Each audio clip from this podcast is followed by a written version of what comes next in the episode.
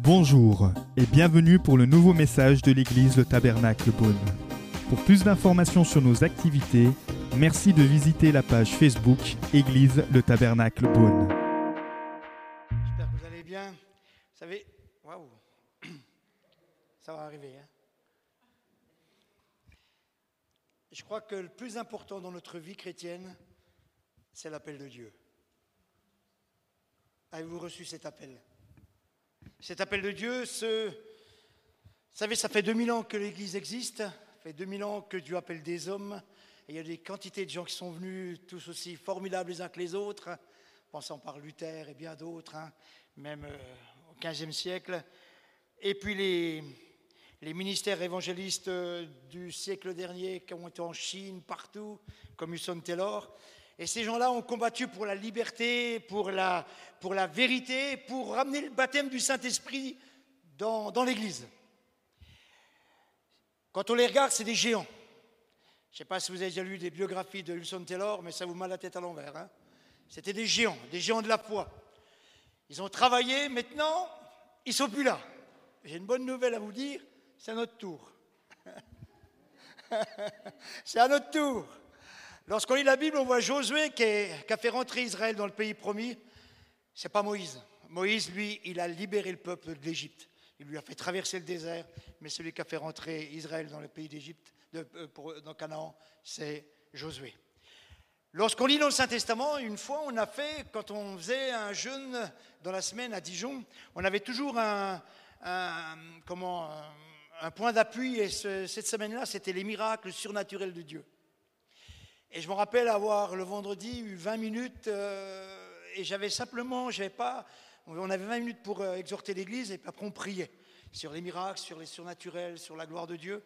Et j'avais simplement noté tout ce que Dieu avait, avait fait dans le Saint-Testament. Et je vous garantis que ça vous met la tête à l'envers. Par exemple, le surnaturel de Dieu, est-ce que vous y croyez? Ouvrir une mer. La mer des joncs s'ouvre. Un truc de fou, ça. Des pierres tombent sur, des ennemis d'Israël. Vous avez des choses comme ça, hein, des choses incroyables qui se sont passées. Et puis, dans ce message, j'aimerais aussi parler d'hommes et de femmes dans le Saint-Testament qui, qui nous mettent aussi la tête à l'envers. Comment pouvez-vous imaginer un homme qui jeûne 40 jours et 40 nuits Qui redescend avec les tables de la loi, qui voit le peuple dans le péché, qui casse les tables de la loi et qui remonte rechercher de la main de Dieu à nouveau les dix commandements. Ça ne vous impressionne pas? Allez, je vais aller un peu plus loin. Comment un homme saisi par le fardeau de la nation d'Israël comme Néhémie arrive en exhortant Israël à s'arracher la barbe? C'était bouillant cela. hein? Ah, ça ne vous suffit pas. Bon, je vais plus loin. Comment des prophètes saisis par le fardeau pour leur nation vient à être étendu un an sur son côté en prophétisant et l'année après, il s'est remis sur l'autre côté et il est resté comme ça pendant un an en prophétisant. C'est fou. Incroyable, non? Non? Comment des prophètes de Dieu pouvaient-ils passer des nuits entières à intercéder, à pleurer parce que la nation d'Israël était dans le péché Pour qu'Israël revienne à l'éternel? Et quand on lit ces prophètes, ou du mo- ou du moins Esdras, Néhémie, Jérémie, ces hommes étaient-ils des surhommes?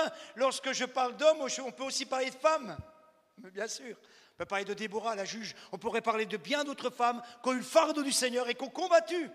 Et qui ont ramené, qui ont essayé de ramener Israël dans le chemin de Dieu et sous la main puissante de Dieu. Et puis lorsqu'on lit le chapitre 11, plus près de nous, hein, au temps du Nouveau Testament, vous lisez le chapitre 11 de l'Hébreu, si vous ne l'avez jamais lu, lisez le soir avant d'aller vous dormir. Et là, je vous garantis qu'on a vraiment la tête à l'envers on voit ces hommes, les positions qu'ils ont prises, la foi qu'ils avaient et les victoires que Dieu ils ont obtenues par la grâce et par la foi en Jésus-Christ. Alors vous allez me dire, ça c'est des surhommes. Ça c'est des hommes, euh, voilà. Il y avait une onction spéciale sur eux. Alors, vous connaissez Élie? Il est merveilleux le prophète Élie. C'est un homme qui arrive à peu près 80 ans sur la scène et qui commence à aller devant Achab et Jézabel, qui était une peste Jézabel, mais une peste de chez peste, qui faisait tuer tous les prophètes de Dieu. C'était vraiment. C'était un, un beau monument, quoi, hein, une bonne pièce. Et il va arriver devant Achab et Achab va lui dire Parce qu'il avait arrêté la pluie. Dieu, sous l'ordre de Dieu, il avait arrêté la pluie. Et Achab lui dit Tu troubles Israël. Et Élie lui dit C'est toi qui troubles Israël à cause de tes péchés et les péchés de ta femme. Il ah, faut être courageux, non? Puis il va faire descendre le feu, vous connaissez, hein il va prier pour que la pluie revienne. C'est un homme incroyable. Et il est marqué dans le Nouveau Testament que Élie était de la même nature que nous. Alors on n'a pas d'excuse. Vous pouvez regarder Élie en disant Waouh, quel bonhomme Mais le Nouveau Testament nous dit que Élie était de la même nature que nous, avec les mêmes faiblesses, avec la même foi, avec le même engagement, avec la même ferveur, et on peut devenir des Élis du temps moderne, aujourd'hui. Dieu a besoin de nous, et est-ce qu'on va se lever? Élie est mort, Hudson Taylor est mort, nous on est encore vivants. Et c'est par nous que Dieu va faire l'œuvre. Est-ce qu'on le croit? Est-ce qu'on croit que à Dieu peut agir et faire de moi un homme de Dieu puissant pour ma génération? L'Esprit de Dieu doit mettre une douleur sur notre cœur lorsqu'on est dans la présence de Dieu. Lorsqu'on chante, lorsqu'on loue, lorsqu'on proclame le Seigneur, il doit y avoir, on doit sentir dans notre cœur un désir de servir Dieu, un désir d'aller de l'avant, un désir de se donner et que Dieu puisse nous utiliser comme il le voudra, quand il le voudra et où il le voudra. Vous êtes prêts? Nous devons demander au Seigneur de nous toucher. Lorsqu'on loue, lorsqu'on chante, lorsque le pasteur prêche, Seigneur, touche mon cœur. Touche mon cœur par ton esprit. Transforme-moi à la même image que toi. Et laisse lui. Il faut, frères et sœurs, que quand on ressorte d'ici, les gens savent qu'on a été dans la présence de Dieu. Au même temps que Moïse, quand il sortait du tabernacle, les gens savaient qu'il avait de parler avec Dieu. Il faut que les gens, quand ils croisent, ils vous croisent à la sortie d'église, ils disent ces gens-là ont passé un moment avec l'Éternel. Ça se voit dans notre agissement, dans, notre vie, dans, notre, enfin, dans nos paroles. Amen, ça se voit. Amen, ça se voit. Alléluia, c'est important. Alléluia, qui nous laisse aussi savoir, euh, nous avons, il faut que les gens puissent réaliser qu'on a eu, on n'est pas rentré dans un club, même évangélique, hein, même le nom que vous voulez, hein, buisson ardent ou ce que vous voulez dans nos églises, on a tous un nom, tabernacle. Non, on a été à la rencontre de Dieu et nous l'avons rencontré. Nous avons passé une heure et demie ensemble, frères et sœurs, avec l'Éternel au milieu de nous. On l'a chanté, on l'a béni, on l'a loué et lui il a mis sa main sur nous et il nous a encore transformés, il nous a encore visités et il prépare et il nous prépare pour être des vases d'honneur. Amen. Et ça, les gens doivent le voir. On a été remplis de la puissance de sa majesté. Amen. J'aimerais, tout à l'heure, Magali a donné, c'était intéressant ce qu'elle a donné. Je pense que ça va avec ce que je vais prêcher. Est-ce que vous avez, est-ce que Dieu a déjà mis sur votre cœur une vision, un rêve, quelque chose que, alléluia, vous sentez que vous êtes appelé à ça? Oui? Amen. Ou que nous soyons, quel que soit notre passé ou notre situation présente, à tous, Dieu dit, j'ai une vision pour toi. J'ai un plan pour toi. Dieu a préparé des choses pour chacun d'entre nous pour que, pour que nous accomplissions. Amen. Dans le livre de, Jérémie, lorsqu'on. Alors, peut-être que, que, vous êtes quelqu'un qui est, qui est dans l'épreuve, qui est dans le désespoir, qui est, vous avez l'impression que, que, le Seigneur est loin, que vous avez pensé, que vous avez cru, vous avez, vous avez imaginé que vous aviez même un appel de Dieu, et puis les choses ont fait que aujourd'hui vous dites mais j'ai l'impression qu'il m'a laissé tomber. J'ai l'impression que Dieu n'est plus avec moi. J'aimerais simplement le livre de Jérémie au chapitre 29, je vais dire simplement le verset, cherchez-le pas. On trouve une lettre d'amour de Dieu pour chacun d'entre nous. Et cette lettre était destinée à des gens captifs. Vous savez qu'Israël a été captif par Nebuchadnezzar, il les a emmenés à Babylone. Ils étaient captifs, c'est des gens qui se sentaient coupables et condamnés parce qu'ils avaient enfreint les lois de Dieu et que Dieu les avait livrés à Nebuchadnezzar. Et Dieu écrit à un peuple qui est spirituellement complètement sclérosé, épuisé, rempli de crainte. Il s'adresse à des hommes et à des femmes convaincus qui ne sont pas capables de se relever et de bâtir un nouveau Israël parce qu'ils sont dans le péché. Et ces écrits sont aussi pour nous. Jérémie 29, 11 dit, car je connais les projets que j'ai formés sur vous, dit l'Éternel, projet de paix et non de malheur, afin de vous donner un avenir et de l'espérance. Est-ce qu'on reçoit ce message dans nos vies? Un message d'espoir et d'espérance. Est-ce qu'on croit, alléluia, que Dieu a des projets de paix pour notre vie et pas de malheur? Et qu'il est vrai que, alléluia, on peut, être dans, des coups, dans, des marées qui sont contraires, dans des vents contraires, mais ce que Dieu a mis sur notre cœur, ça ira jusqu'au bout. Amen. Et là, Dieu parle à un peuple et il lui dit, tu as péché, tu te retrouves captif à Babylone, tu te retrouves dans la crainte, tu te retrouves peut-être, euh, ils ont été arrachés d'Israël, ils ne pensaient plus jamais revenir. Mais Dieu dit, je connais les projets que j'ai formés sur toi, projets de paix et non de malheur, afin de te donner un avenir et de l'espérance. Recevez ça comme une lettre d'amour du Seigneur dans votre cœur. Seigneur, tu as formé sur moi, alléluia, une paix et non pas un malheur, et tu vas me donner un avenir et de l'espérance.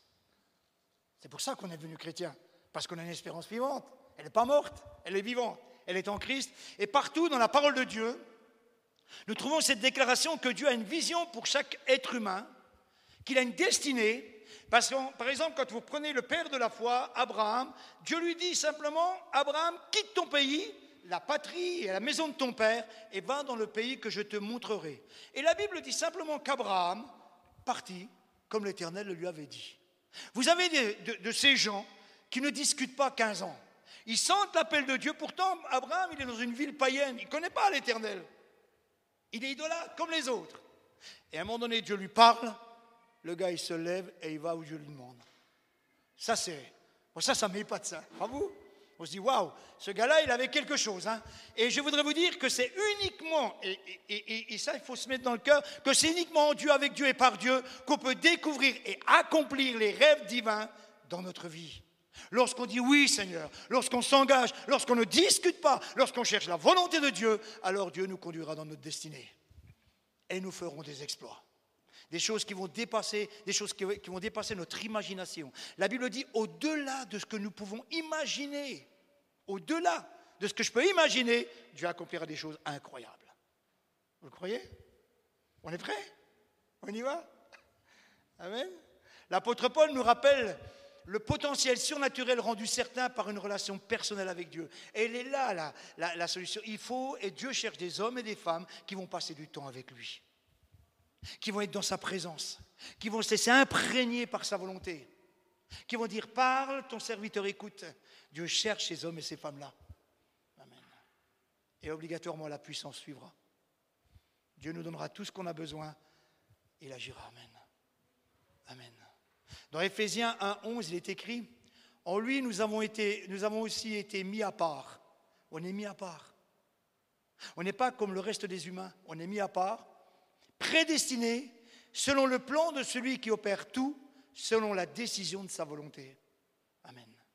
La parole de Dieu nous avertit qu'il est essentiel et vital que c'est une question de vie ou de mort que chacun d'entre nous découvre et poursuive la vision que Dieu veut pour nous, personnellement. Et que cette vision, elle nous, je dirais qu'elle nous, pousse, elle nous aide à aller de l'avant. vous savez, on va voir tout à l'heure. Par exemple, Moïse a été 40 ans chez Pharaon, 40 ans chez Jéthro à l'école de Dieu, 40 ans dans un désert qui va conduire Israël, 120 ans en tout. Au commencement, il a une grande vision, celle du buisson ardent. Dieu lui parle. Dieu lui demande d'aller chercher son peuple en Égypte et de le prendre de l'Égypte et de l'amener dans un pays où coule le, miel. Ensuite, par la foi, il va tenir ferme et il va voir celui qui est invisible à travers le désert. Il va parler avec l'Éternel, il va voir l'Éternel. Et puis, il va achever sa course en voyant le pays promis. Et Dieu l'enlève, Dieu le prend, c'est fini pour lui. Son parcours est fait. Cette vision, cette vision, chaque jour, la motiver, la motiver, la motiver, à travers les combats, à travers les épreuves, à travers les difficultés. Et lisez l'Ancien Testament, je vous garantis qu'un homme comme Moïse, il en a supporté. Ce n'est pas, pas un hasard qu'on puisse dire que Moïse était l'homme le plus patient de la terre. Quand il y avait les fils de Corée, quand il y avait tous ces hommes-là qui s'y mettaient, je vous garantis que ce n'était pas une partie de plaisir pour lui. Hein. Ils y allaient, les gars. Hein. Mais il a continué, persévérer. La vision, la vision, la vision le pays promis. Et c'est ce qu'il nous faut. Le manque de vision est dangereux et destructeur pour un chrétien. Il n'y a rien de plus beau, de plus puissant qu'un croyant ou un ministère qui marche au rythme d'une vision vibrante et inspirée par Dieu, mais qui a rien de plus triste, déchirant, terne, sans saveur des chrétiens ou une église qui n'a pas de vision. Elle devient une religion.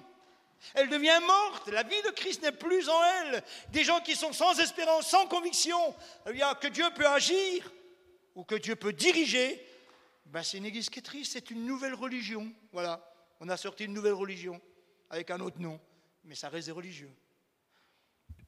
Quand il n'y a pas de vision, mes amis, pour la vie, les gens se suicident. Quand il n'y a pas de vision pour la famille, les enfants sont négligés. Quand il n'y a pas de vision spirituelle, la passion s'éteint. Quand il n'y a pas de vision de pureté, l'immoralité nous souille et nous détruit. Quand il n'y a pas de vision d'épanouissement et d'accomplissement spirituel pour l'homme de Dieu, la futilité va régner. Et quand il n'y a pas de vision de pardon et de réconciliation, l'amertume nous paralyse et nous endurcit. Et quand il n'y a pas de vision d'exploit pour Dieu, l'Église devient incrédule et misérable.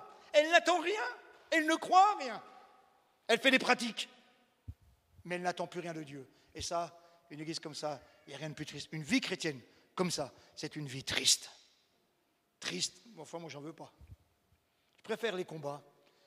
Franchement, je préfère rencontrer le diable sur ma route, mais au moins que, que ma vie vaille le coup de vivre, quoi. Vous êtes d'accord avec moi? Oui, alléluia. Alors, Joseph, vous savez, ce jeune homme, Joseph, est un personnage qui est assez fascinant, le jeune Joseph. Il est criant de réalisme, c'est même assez pertinent pour les croyants qui sont aux prises de combat dans nos vies modernes. Est-ce que vous connaissez Joseph, fils de Jacob Un bon garçon, celui qui a été emmené en Égypte et qui est devenu le bras droit de Pharaon. Un homme qui a amené la bénédiction et qui a pu faire descendre Israël en Égypte. J'aimerais vous dire son parcours, parce que parfois, tout à l'heure je vous ai dit que Élie était de la même nature que nous, et, vous savez, le diable, il est maître, il est maître dans, ce, dans, dans ces termes-là, il nous ridiculise toujours, il nous amène toujours dans la petitesse, il nous parle toujours de gens qui sont exceptionnels, mais nous, de toute manière, ne vous inquiétez pas, on n'y est pas, nous, exceptionnels. D'ailleurs, on ne sait pas. On ne connaît pas, et c'est même pas la peine de commencer. Ah, il, est, il, est, il est maître. Euh, par exemple, si je vous dis qu'Élie était de la même nature que nous, le diable vous dire, mais attends, c'est un bonhomme, Élie. Toi, euh, euh, oui, voilà. Et, il y va. Hein. Toujours, il rabaisse, alors que Dieu élève toujours. Alors, j'aimerais vous, vous, vous donner la vie de Joseph. Quand Dieu va lui donner un songe, où en est Joseph Il est fils de Jacob et de Rachel.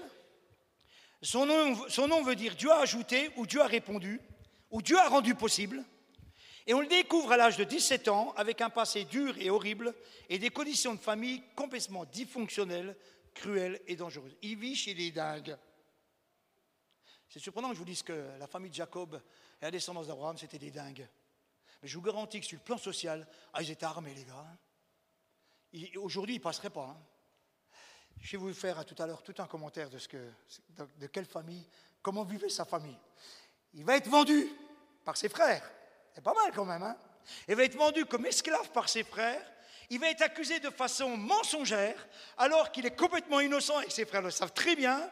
Il va être mis en prison où il va souffrir injustement et cruellement, et se pensant oublié par Dieu, il va finalement, miraculeusement, être élevé dans le rêve que Dieu avait pour lui, de ce que Dieu lui avait donné quand il avait 17 ans, parce qu'il a été fidèle et Dieu va l'élever, bras droit de Pharaon.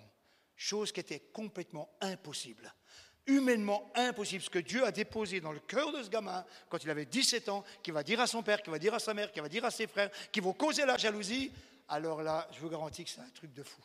Et Dieu va l'emmener, va le conduire jusqu'à ce poste-là. Mais ça ne va pas être facile. Ça ne va pas être facile. La vie de Joseph nous appelle à ouvrir la porte à la vision de Dieu pour notre vie aujourd'hui. Si Dieu a pu faire ça avec Joseph, alors il peut le faire avec nous. Il n'y a aucun problème. Quel que soit notre passé, quelle que soit notre vie, tout peut changer. Tout peut être différent quand on lui donne notre vie. Tout. Dans les livres de la Genèse, au chapitre 37, verset 6, on peut le lire. Regardez, c'est peut-être un petit peu. Ouais, on va le lire. Hein un petit peu plaisir. Genèse 37. J'aime beaucoup la vie de Joseph. J'ai fait un jour une étude. Vous avez, je crois, 37 ressemblances avec Jésus. Incroyable. 37. Excusez-moi, j'arrive. Hein. Voilà. Verset 3, on va lire à partir du verset 3. Israël, c'est Jacob, aimait Joseph plus que tous ses autres fils. Parce qu'il l'avait eu dans sa vieillesse, il lui avait fait une tunique multicolore. Ses frères virent que leur père l'aimait plus que tous, et ils le prirent en haine. Il ne pouvait lui parler avec amitié. Joseph fit un rêve et le rapporta à ses frères, qui le haïrent encore davantage. Il leur dit, écoutez donc ce rêve que j'ai fait.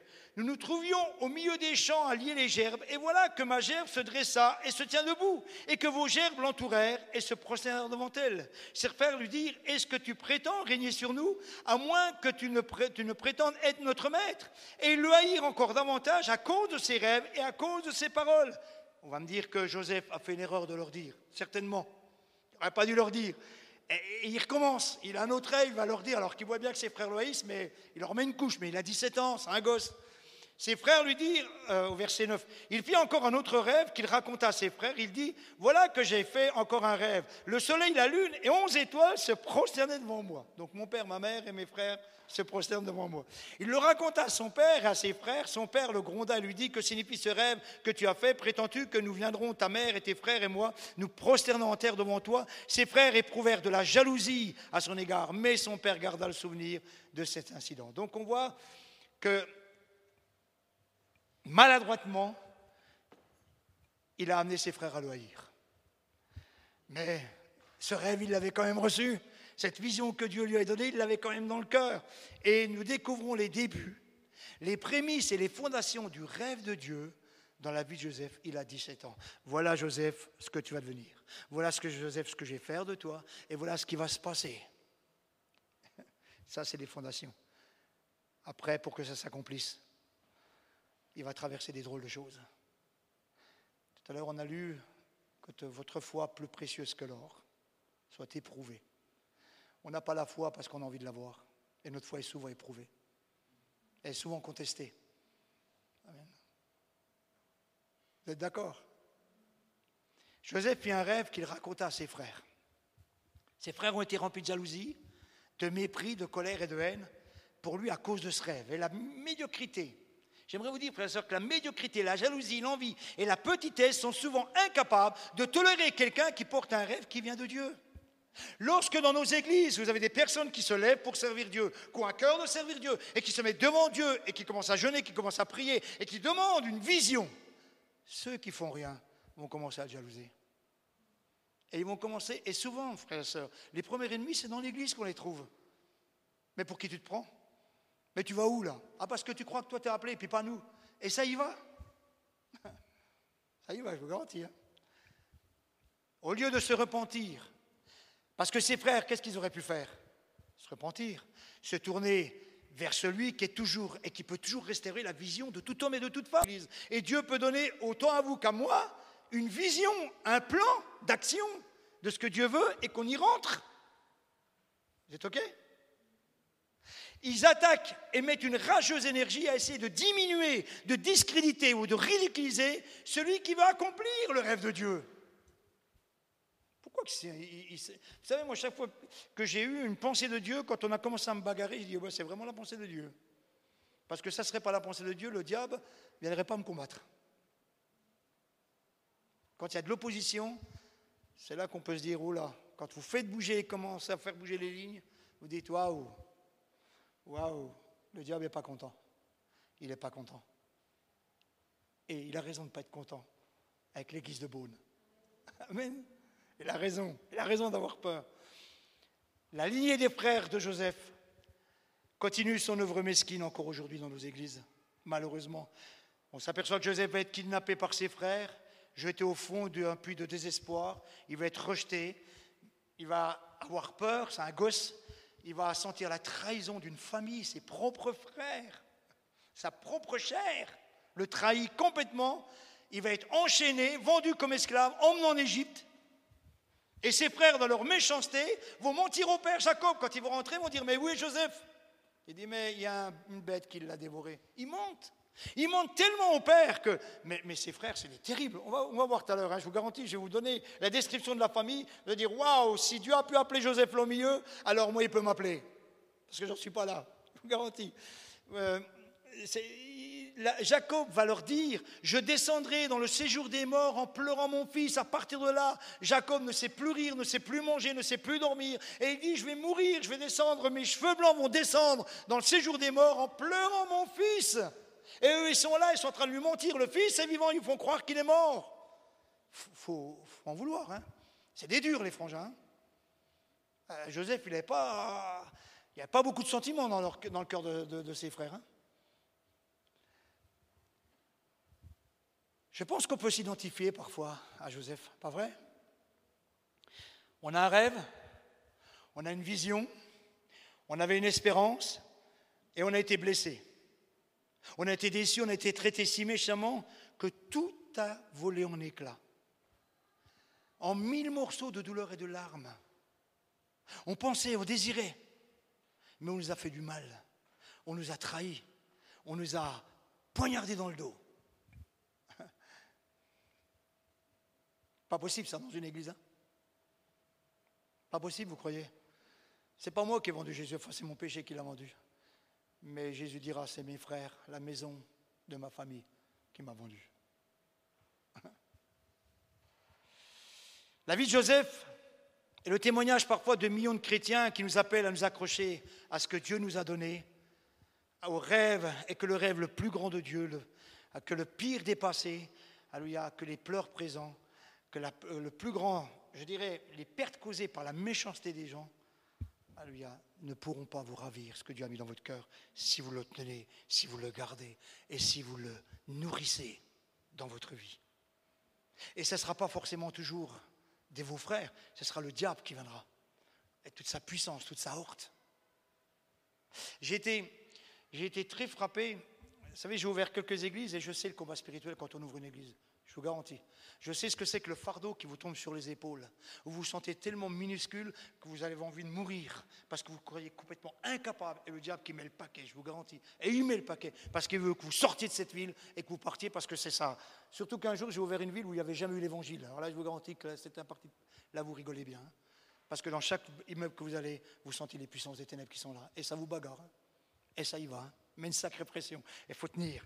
Seigneur, tu m'as voulu là, je reste, je reste, je reste, je reste. Mais ce n'est pas facile. Et on a ouvert l'école chrétienne à Chenov. Je n'ai jamais vu autant de combats chez ma femme, plus que quand on a ouvert des villes. Fou. Ma femme complètement balayée par les puissances des ténèbres, mis contre un mur comme si le diable ne veut pas de cette école. Alors là, je crois que c'est vraiment le plan de Dieu. Mais il met le paquet, hein, je vous garantis. Hein. Ma femme pleurait à genoux, encore maintenant. Hein. Euh, mais alléluia, c'est le plan de Dieu. Il ne sera jamais content quand vous levez pour Dieu. Levez-vous. Amen. Et les gens vous diront, mais à quoi ça sert une école? Pourquoi faire une école? Mais il y a des gens, même des chrétiens, qui vous décourageront. Il faut continuer. Dieu vous a mis ça sur le cœur. Vous le gardez. Amen. Vous le plantez. Alléluia. C'est important, hein? La vie de Joseph, nous proclame glorieusement que le rêve de Dieu est plus grand que les prisons dans lesquelles on est jeté, plus grand que la petitesse et la perception des hommes à notre égard, et plus grand que tout ce qui pourrait nous piller ce que Dieu met dans notre cœur. Un Samuel 16, 12, j'aimerais simplement vous dire cela. L'Éternel dit à Samuel, lève-toi, oins-le, car c'est lui, un gamin qui s'appelle David, on l'appelle, alors que, alors que Samuel est là pour oindre les fils d'Ésaïe, et, tous ses fils sont là, c'est des grands, c'est des gaillards, c'est des guerriers, et le petit gamin qui a 16-17 ans, il est là, il est pâtre, il pâtre, enfin, pâtre, on dit pâtre hein? Oui, il va paître les brebis. Un petit pâtre, on dit petit pâtre, un petit berger, enfin un petit berger, c'est mieux. Un petit berger, il garde les moutons, mais là-haut, il tue le lion, il tue l'ours, il chante il est en communion avec Dieu. Et puis quand Samuel vient dans la maison, on présente tous les fils, les grands, les puissants, les, merveilleux. Et, Samuel lui-même est, presque trompé par les apparences, parce qu'il dit, assurément, c'est cet homme-là que Dieu choisit. Et quand il arrive devant Samuel, Dieu lui dit, non, c'est pas lui, non, c'est pas lui, non, c'est pas lui, à un tel point que tous les frères sont passés. Et, Samuel dit, ben, je comprends pas, ben, t'as plus personne, Isaïe Il dit, ah si, j'en ai un. Mais là-bas, c'est impossible que Dieu veuille de lui. Il dit, fais-le quand même venir. Et quand le gamin arrive, l'Éternel lui dit, c'est lui. Voilà. Et au moment où David va, euh, va recevoir l'onction de Dieu, l'Esprit de l'Éternel saisit David, Amen. Alléluia. Et David, on connaît, Alléluia. Et à cause de cette onction, frères et sœurs, à cause de l'onction qui est tombée sur David, le roi Saül l'a poursuivi quatre ans avec une haine incroyable, une jalousie incroyable. Et il aurait tout fait pour le tuer. Le roi Saül. Savez, David était plus heureux quand il gardait les moutons, il n'avait rien demandé à personne. Il composait les psaumes, il chantait, il tuait l'ours. Voilà, pour lui, c'était une banalité. Personne ne le savait. Il vivait avec, euh, dans la présence de Dieu. Au moment où il était roi, les ennuis ont commencé. Au moment où Dieu l'a élevé sur le trône, alors là, mes amis, il a eu des ennemis. Hein. Il a eu des ennemis. Amen. Mais il a continué, David. Il a persévéré. Et c'est le grand roi David. Alléluia. Tout le monde parle du roi David. Si on vous parle d'Israël, on parle tout de suite du roi David. C'est un phénomène. Et encore, le drapeau d'Israël, c'est l'étoile de David. Donc, à cause de cette onction, Saül l'a haï. Frères et sœurs, la vision que Dieu met dans votre cœur est plus grande que tout ce que vous pouvez imaginer ou penser. Je vous garantis que Dieu peut faire avec vous des choses incroyables si on lui donne notre vie, si on s'engage, si on se consacre, si on monte sauter les sacrifices, on dit Seigneur, voilà ma vie, prends-la, alors Dieu peut faire des choses incroyables, au-delà de ce qu'on peut imaginer. Je vais vous parler de, maintenant de, c'est intéressant, je vais aller vite parce qu'il fait un peu chaud. Hein. Euh, Dieu, Joseph a une promesse, mais, j'aimerais vous, donner le contexte familial, spirituel, dans lequel Joseph a vécu. Et, par exemple, son père, c'est Jacob. Si vous connaissez Jacob, vous avez lu un peu Jacob, c'est un homme qui a connu un héritage à des, moments, avec Dieu, mais dont le nom signifie trompeur et menteur. Voilà, son père, c'est un trompeur et un menteur. Avant qu'il rencontre vraiment Dieu, c'était le paquet. Alors lui, c'était le roi de la magouille. Hein. Le roi, lui, il, il disait au Saint-Esprit, t'inquiète pas, moi je vais faire les choses. Et il les faisait d'une telle manière qu'il trompait, qu'il mentait, etc. Voilà le père qu'il a. Après, il s'est converti, mais c'est quand même le père qu'il a eu. Un trompeur et un menteur. Sa demi-sœur Dina est violée. Il a une demi-sœur qui est violée. Et ses demi-frères vont exécuter leur vengeance par un massacre. Ils vont tuer tous les hommes d'une ville, hommes, femmes, enfants. Voilà, il a des frères il a une sœur qui est violée, et il a des frères qui sont des meurtriers qui ont passé une ville au fil euh, par l'épée. Hommes, femmes, enfants. Voilà les gens qui mangent avec lui. Sa mère meurt tragiquement en donnant naissance à son frère Benjamin sur la route de Bethléem. C'est un gamin qui n'a pas de mère. Son demi-frère Ruben a des relations sexuelles incestueuses avec Bila, la mère de deux de ses demi-frères, concubine de son père ça va là? Voilà dans quelle ambiance qui vit Joseph. Hein. et c'est là au mieux qu'il reçoit le songe de Dieu, la vision que Dieu veut pour lui. Le père, euh, passif ne réagit absolument pas au, viol de sa, de sa sœur, ni au comportement dépravé de son demi-frère. Un père âgé qui crée une atmosphère de haine, de rivalité, de jalousie par son incompétence, sa négligence parentale, à un tel point que si vous avez lu ce que, si vous avez réalisé, enfin, si vous avez retenu ce que j'ai lu tout à l'heure, il avait fait une tunique de plusieurs couleurs à Joseph, montrant qu'il aimait son frère, enfin son fils, plus que les autres. Vous faites jamais ça dans votre famille. Si vous commencez à aimer plus un de vos fils que les autres, les autres, ils vont pas comprendre. Hein. Et il va y avoir des problèmes, celui que vous aimez. Un environnement de haine, un environnement de mensonges, de menaces, de solitude, avec le seul rêve de Dieu comme espoir, et comme seul refuge que Joseph avait. Moi, je m'imagine ce gamin là au milieu, voyant tout ça, et rentrer dans sa chambre parfois, se mettre au pied de son lit et prier, et garder ce que Dieu a mis sur son cœur. Un jour, alléluia, tu t'élèveras. Un jour, je bénirai ta vie. Un jour, tu seras mon outil pour faire avancer Israël vers le pays promis. Et gardait ça dans son cœur. Si Dieu vous a mis quelque chose, mes amis, gardez-le. Même si l'environnement n'est pas avantageux pour vous, gardez-le, préservez-le, entourez-le, méditez dessus. Amen. Nous pouvons être le produit de notre passé, mais on n'a pas à être prisonnier de notre passé. Vous comprenez ce que je suis en train de dire? Vous pouvez être le produit d'un passé, vous ne pouvez pas, ne pas être prisonnier de votre passé. Dire que Jésus peut vous libérer de toutes vos chaînes. Quel que soit le passé, vous pouvez être libéré, délivré et partir vers une destinée incroyable que vous n'aviez pas prévu sans Dieu. Dieu veut vous donner la paix et la liberté. Notre passé n'a pas d'avenir. C'est notre avenir, il est aujourd'hui et demain. Je dis souvent aux gens, tu sais, quoi que tu sois, prostitué, drogué, mauvaise vie, peut tatouer du haut de, euh, tatouer tout partout, tout ce que tu veux. aujourd'hui, ta vie peut changer. Demain, c'est l'avenir, pas le passé. Passé, il est mort, il est passé, c'est terminé. Demain, c'est ton avenir.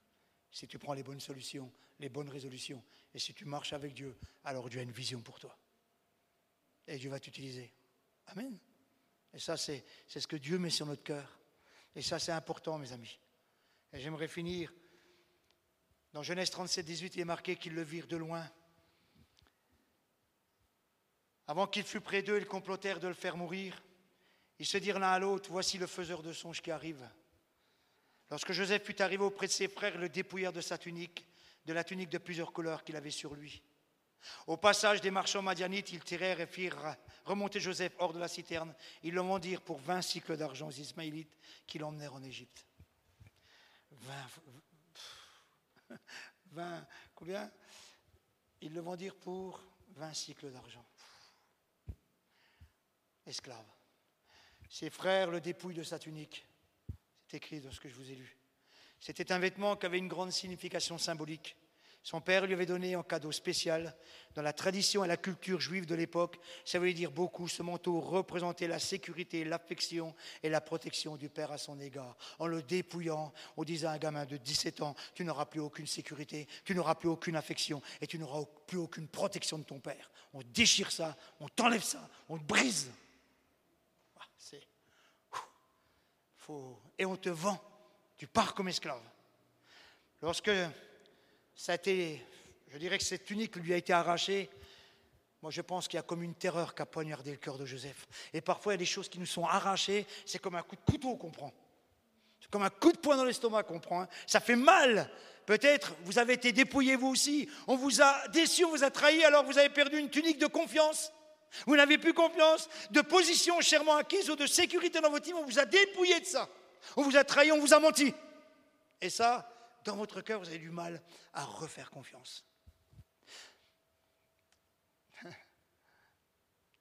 Mon identité, frères et sœurs, elle est en Christ, moi. Elle n'est même pas dans l'Église. J'aime l'Église, j'aime mes frères et sœurs, mais mon identité, mon identité n'est même pas dans ce que je suis, dans ce que je fais. Elle est en Christ. Ce que Christ a fait en moi. Alléluia, je suis son enfant, j'aime Jésus-Christ. Alléluia, et, c'est en lui. et ça veut dire que des gens peuvent me décevoir, des gens peuvent me trahir. Ma confiance est en Christ et pas dans les hommes. Alors, on n'est pas ébranlé. Alors, on n'est jamais déçu. J'ai jamais été déçu du Seigneur depuis 40 ans. Jamais. Est toujours fidèle. Frères et sœurs, nous pouvons perdre une tunique, mais la vision de Dieu n'est pas morte. On peut perdre la confiance, on peut perdre des choses, mais ce que Dieu a déposé dans votre cœur, ça, nourrissez-le et faites-le revivre ce soir.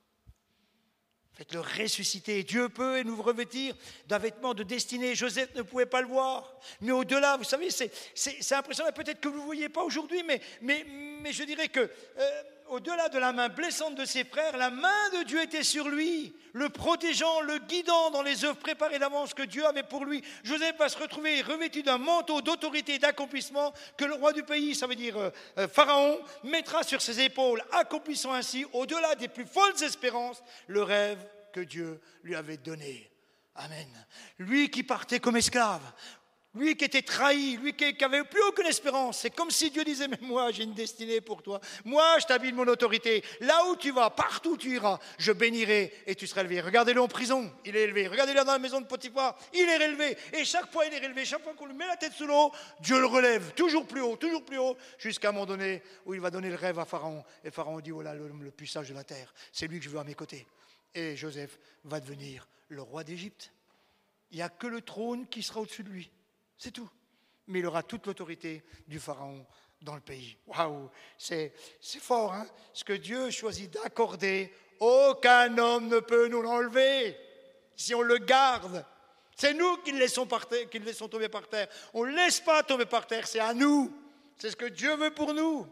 C'est ce que Dieu nous a donné. Vous savez, votre salut, le diable vous le conteste, hein Et vous le conteste jamais, votre salut?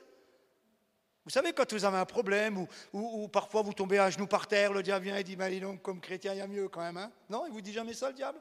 Il vous accuse jamais, c'est l'accusateur de, de, nos frères. Il est toujours en train de nous accuser.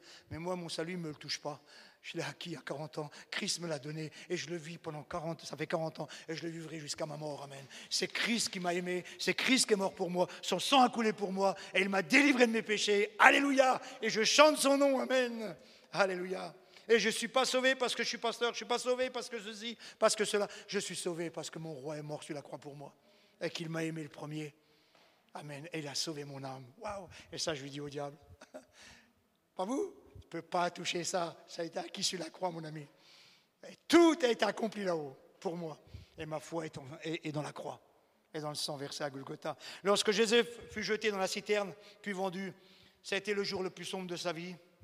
Je pense que tous ses rêves se sont envolés. Pourtant, ce qui semblait une tragédie irréversible, un coup fatal du destin, le rapproche en fait de l'accomplissement du rêve de Dieu de la vision de Dieu. Et parfois, mes amis, dans nos vies, ce qui se passe, où on croit qu'il y a un tel acharnement qu'on a l'impression qu'on perd, ça nous rapproche de ce que Dieu va accomplir à travers nous, de ce que Dieu va faire à travers nous. Si on persévère, si on garde la foi, si on regarde les yeux fixés sur lui. Amen. Vous pouvez chuter. Vous savez, lorsque, lorsque Pierre a marché sur l'eau, alors tout le monde dit, ben, a coulé. Il a moins marché sur l'eau, lui.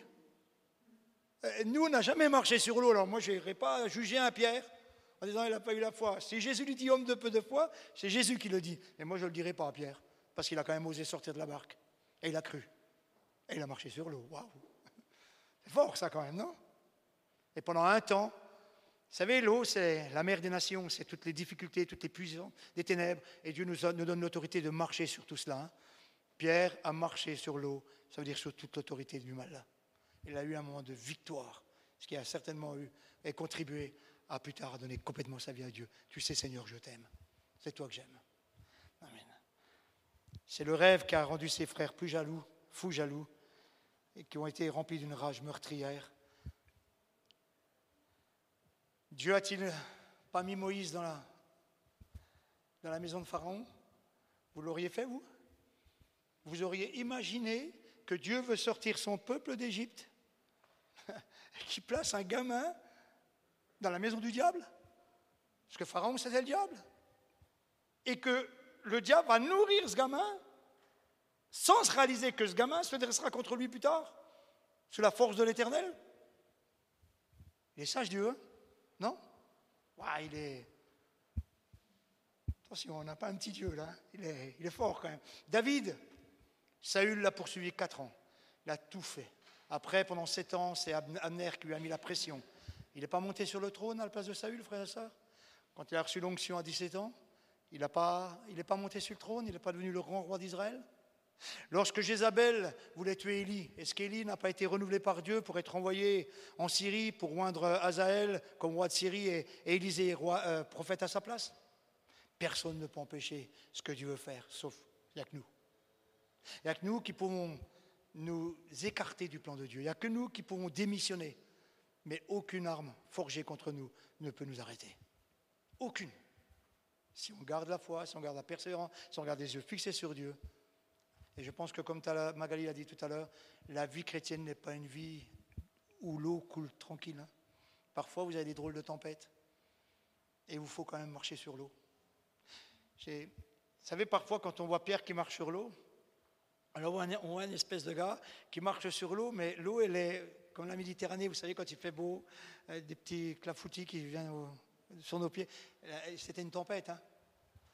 Il a marché dans une tempête, le gars. Dans des vagues qui se soulevaient. Hein. Au milieu qu'il est rentré. Et parfois, les vagues, ça se soulève dans nos vies. Mais ce que Dieu a, veut faire avec nous ne doit pas nous arrêter. Ça, ça ne doit pas nous arrêter. Satan, est-ce qu'il a pu tuer Jésus à sa naissance? Est-ce qu'il a pu l'empêcher de faire son ministère?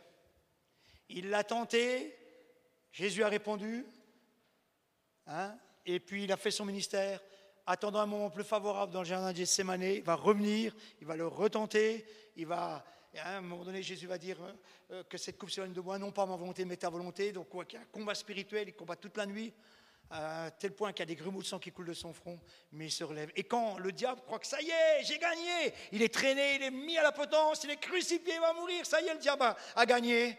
Jésus ressuscite, mes amis. Ah là là, le diable n'a pas calculé ça. Il n'a pas compris ça, le diable. Il n'a pas vu venir cette chose-là. Et quand il croyait que Jésus n'était plus qu'un bout de chair frappé par les hommes, l'Éternel le ressuscite. Et il monte sur le trône. Et il dit maintenant, le salut est acquis. Le diable est vaincu. Waouh! Waouh! Et c'est comme ça dans nos vies, frères et sœurs. Quand l'ennemi croit qu'il a eu la victoire, on se relève parce que le bras de Dieu est puissant. Et c'est là qu'on est victorieux. Et c'est là qu'on remporte les victoires. Amen. Toute chose concourt au bien de ceux qui aiment Dieu, vous le croyez? Rien ne peut nous séparer de son amour. Aucune arme forgée contre nous ne peut nous vaincre. Celui qui a commencé cette œuvre en nous l'accomplira. C'est la promesse du rêve de Dieu pour chacun d'entre nous ce soir.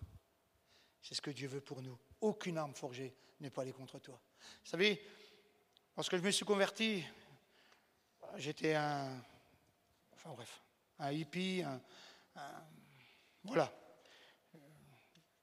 Pas, pas quelqu'un qui se contentait de. J'étais toujours à la recherche de quelque chose, tout le temps, tout le temps, tout le temps, jamais satisfait.